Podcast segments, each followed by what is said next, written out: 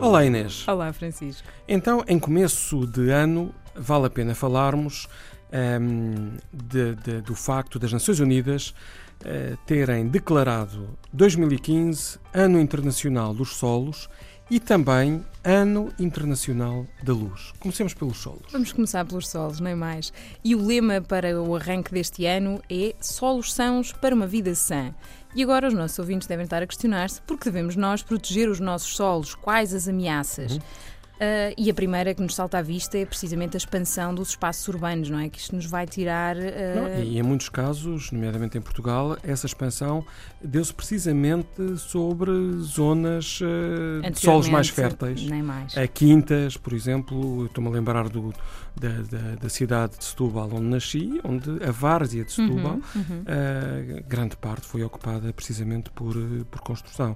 Mas e temos também outras ameaças. Temos precisamente aqueles que ainda são utilizados solos que são utilizados que não para o espaço urbano, mas para cultivo, que correm o risco da contaminação. Estamos a falar dos uhum. pesticidas uhum. e culturas transgénicas, enfim, todo um conjunto de, de práticas que são uh, agressivas para, para, para os solos.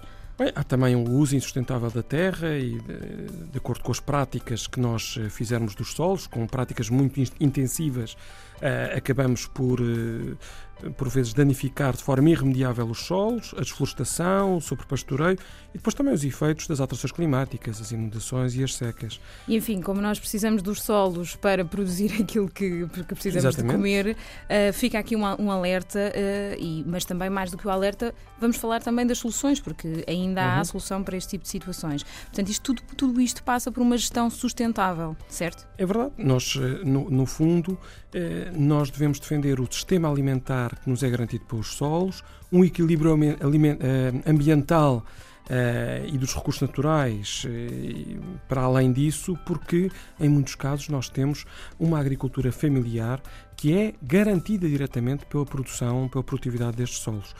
Nós, para além da produção de alimentos, temos também muita vegetação uh, e, e, para fibras, para combustível, para produtos medicinais. E não esquecer que os solos também armazenam e filtram a água que nós uhum. também uh, consumimos. Portanto, aumenta a resiliência um, a inundações e, e, e secas. E albergam um quarto da biodiversidade do planeta. A nível local, o que é que podemos fazer? Bem, acima de tudo, aqui vale a pena falarmos de, do evitar do uso de herbicidas em uhum, espaços públicos, denunciar obras e construções ilegais em espaços não urbanizados, apostar na agricultura local, numa alimentação biológica.